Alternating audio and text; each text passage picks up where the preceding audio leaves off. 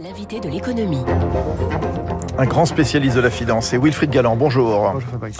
Directeur stratégiste chez Montpensier Finance. Je le disais, les bourses en recul, New York, Paris, ça continue. Omicron est derrière ça ou pas Oui, oui, c'est là, c'est largement, euh, c'est largement le, facteur, en tout cas le facteur déclenchant d'une euh, d'une insécurité euh, des marchés financiers qui, c'est vrai, avait quand même énormément progressé depuis le début de l'année. Hein. Il faut quand même reconnaître qu'on était sur des niveaux très importants. On avait un espèce de prix de la perfection hein, dans, les, dans, les marchés financiers. Donc il fallait prendre tout en compte, et y compris euh, cette fameuse course entre variants, vaccins. Euh, comment est-ce que tout ceci va se dérouler? Il y a beaucoup d'incertitudes, hein, on, le dit depuis, depuis plusieurs semaines. Tant que ces incertitudes ne sont pas levées sur l'impact réel économique d'Omicron, y compris sur les perturbations liées par exemple au nombre de personnes qui seraient cas contact et donc dans l'incapacité d'assurer leur poste, tant qu'on n'a pas de la visibilité là-dessus, effectivement, on est en train peut-être d'abaisser un petit peu les, les perspectives et l'optimisme qui régnait jusqu'à présent sur les marchés. Alors il y a Omicron, le fait déclenchant, vous nous le disiez bien sûr, très justement, Wilfried Galland, mais il n'y a pas que ça aussi. Hein. Il y a la fin annoncée des mesures de soutien à l'économie des banques centrales. Ça, ça perturbe un peu. Hein. Oui, le, soutien des banques centrales, en tout cas le niveau de liquidité très important sur les marchés, les capacités de financement, le niveau des coûts de financement très faibles, c'est un soutien quand même très important des, des marchés financiers. Et depuis, euh, euh, dire quelques mois et de plus en plus depuis quelques semaines, on voit que les banques centrales de part et d'autre de l'Atlantique commencent à dire il est peut-être nécessaire que euh, nos programmes d'urgence correspondant à une situation qui n'est peut-être plus celle d'aujourd'hui euh, se retirent progressivement pour faire place à une certaine normalisation. Alors on n'en est pas du tout encore, en particulier en Europe, à remonter les taux d'intérêt, mais effectivement acheter moins d'actifs sur les marchés, on sait que ça faisait partie du soutien très important des banques centrales. Hein. Cet achat euh, de 80 milliards de, part et d'autre de l'Atlantique par mois, hein. donc on était sur 150, plus de 150 milliards d'achats par mois. Donc le retirer progressivement et puis songer effectivement à normaliser davantage, peut-être un jour des hausses de taux et tout ceci, bah, ça fait un climat un petit peu plus angoissant euh, quand on est euh, très attentif justement au soutien euh, des banques centrales et à la liquidité abondante. La, la seule qui a décidé de relever ses taux pour l'instant, c'est la Bank of England. Hein. Bien sûr, la BCE confirme qu'elle va progressivement arrêter son programme d'achat d'urgence pandémie, mais pour l'instant, il n'est pas question d'augmenter les taux. Non. Les banques centrales. En tout cas, pas l'année prochaine. En, en tout cas, ouais. ouais. Les banques centrales, en ce moment, elles sont préoccupées par quoi? Par Omicron ou par l'inflation? C'est un, on, on, voit que les banques centrales sont euh, euh, au, au, milieu d'un débat, y compris ah. d'ailleurs au, au, sein même de leur, de, de, leur comité de politique monétaire, entre ceux qui veulent euh, se concentrer sur bah, le court terme, c'est-à-dire mmh. les pressions inflationnistes et donc les pressions politiques liées à l'inflation. Il hein. ne faut pas oublier que les États sont les actionnaires des banques centrales et donc mettent une pression importante pour dire euh, il est important dans le cadre de votre crédibilité que vous combattiez cette hausse des prix. A priori, ça fait quand même partie de votre mandat, du cœur de votre mandat.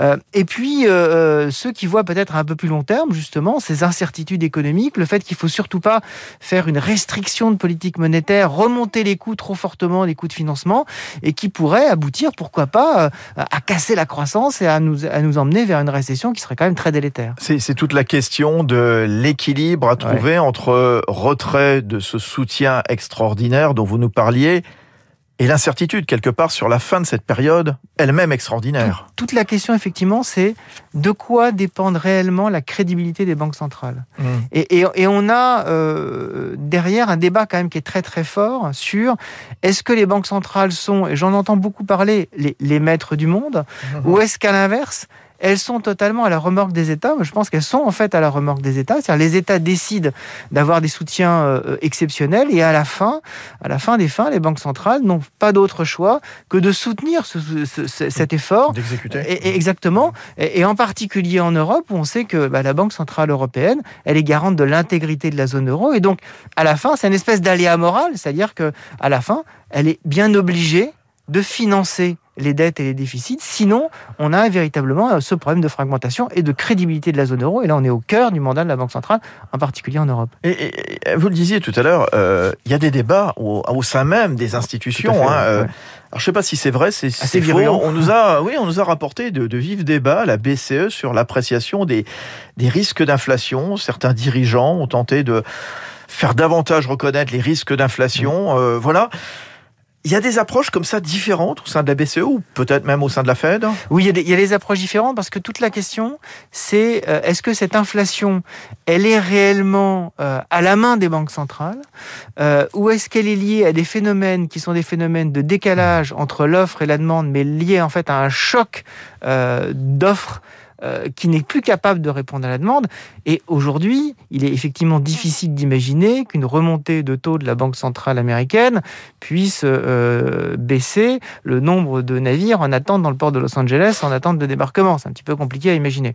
Euh, en revanche, si on pense qu'effectivement, il y a cette espèce de spirale prix-salaire qui se met en place, c'est l'inquiétude aux États-Unis, c'est pas encore l'inquiétude en Europe, mais elle est quand même très très surveillée cette cette partie-là, cette fameuse euh, effectivement euh, enchaînement, cette fameuse échelle, ce, qu'on appelle en économie le, le, troisième pan du triangle de Gordon. Hein, le, triangle de, Gordon, c'est d'abord les matières premières qui montent, ensuite les prix euh, à la consommation qui montent, et enfin les salaires qui enclenchent et qui font monter en fait euh, après les prix à la consommation. Ce sont les trois les trois éléments de ce fameux triangle de Gordon. Euh, donc il, il, est véritablement très très surveillé, mais toute la question c'est de savoir effectivement est-ce qu'on est dans un mécanisme qui, qui est un mécanisme très puissant? Est-ce qu'on est dans le cadre, moi c'est mon sentiment, un peu d'une d'un mont de charge, c'est-à-dire qu'on remonte les coûts d'un cran, mais pas d'un escalator qui remonte de façon quasiment euh, constante et assez, voilà, assez raide. Voilà, quasiment indéfinie. Mm. Et ça, effectivement, il y a des débats très forts là-dessus, avec la crainte justement de faire une erreur de politique monétaire et d'envoyer le monde en récession, sachant que euh, nous n'oublions pas quand même que l'impact d'une politique monétaire dans l'économie se ressent entre 6 et 9 mois après euh, le changement de politique monétaire. Et donc il ne s'agit pas euh, de faire des erreurs et d'un seul coup de, de dire finalement on s'est trompé, les incertitudes sont tellement fortes qu'il faut revenir en arrière. Là, pour la crédibilité, ce serait quand même très très dommageable. Donc ça veut dire quoi? Il y a un nouveau cadre à inventer, c'est ça? Pour les, les, banques centrales qui sont dans une sorte de piège ou pas? Oui, en fait, il y a un nouveau cadre, j'allais dire plutôt dans les États, mmh. euh, dans le, un nouveau cadre politique, pour justement que les États aient enfin une règle qu'ils se dotent euh, euh, une, une, véritable règle pour lequel ils se disent on va la respecter cette mmh, règle-là mmh. euh, et qui permettent après aux banques centrales dans ce cadre dans le cadre de cette règle d'endettement de de, de, de, déficit euh, d'utilisation d'un certain nombre de, de, mécanismes que les banques centrales puissent derrière dire ok vous allez effectivement respecter ces règles et dans ce cadre-là je définis ma politique et je ne suis pas la dernière roue du carrosse qui m'oblige à la fin à financer et qui finalement me fait tordre ma politique et, ne me permet pas d'assumer mes missions. Oui, c'est euh, François Villeroy de Gallo, par exemple, qui dit qu'il ne doit pas financer euh, les déficits. Il ne va pas dire autre chose, mais à la fin des fins... Il va le faire. Il est obligé de le faire. Il est obligé de le faire parce que sinon, c'est la crédibilité de la zone euro qui est en route. vous nous dites à la fin les, les, États décident et donc les citoyens, évidemment, tout ça, évidemment, dans un contexte électoral, parce que bon, chaque pays vote quasiment chaque année, hein, évidemment, il n'y a pas que la, la France. Ça nous a, je trouve ce qui est intéressant, c'est ce qui se passe en ce moment aux États-Unis avec un certain euh, Joey Manchin, euh, qui est le fameux euh, pivot de la majorité, sénateur démocrate de Virginie occidentale de, de mémoire, qui clairement avant-hier a dit moi, le plan Biden, euh, plan de réforme sociale, de réforme énergétique, bah, je peux pas l'assumer ça coûte trop cher cette histoire. Voilà, clairement. Voilà, un élu du peuple qui se rebelle quelque part. Et, et ça, c'est un caillou dans la chaussure du président. C'est un véritable euh, caillou dans la chaussure du président. Et, et ça, je pense que c'est une, euh, ça reflète la fragmentation qui est extrêmement forte aux États-Unis. Euh, fragmentation politique, on voit que l'État de Virginie occidentale a voté à 67% pour Donald Trump mmh. et a quand même un sénateur qui théoriquement fait partie démocrate, de, la euh, majorité, voilà, de la majorité démocrate. On voit que c'est extrêmement compliqué. Et donc, ce qui est difficile, c'est de mettre ses intérêts particuliers au service d'un collectif.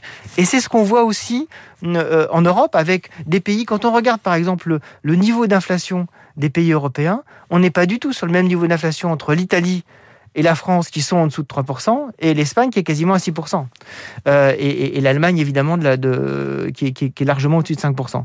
Et donc là aussi, c'est extrêmement difficile de, de trouver politiquement cette, cette, cette force collective qui permet de mettre des décisions individuelles au service d'un projet plus important. D'un bien, voit... bien commun. Exactement. Et on voit que même aux États-Unis, où on a cette unité politique qu'on cherche en Europe, hein, euh, c'est très difficile.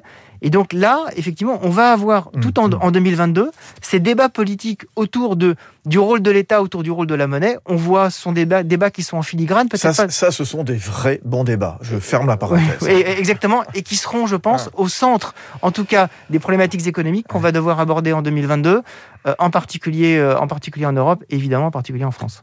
Passionnant, très intéressant, Merci comme à chaque fois. Merci. Bonne fête Merci à vous. Wilfried Galland, directeur stratégie chez Montpensier Finance ce matin sur Radio Classique. Il est 7h23. Dans un instant, le fait politique avec euh, Marcelo Westfred. Les oppositions dans le piège du pass vaccinal.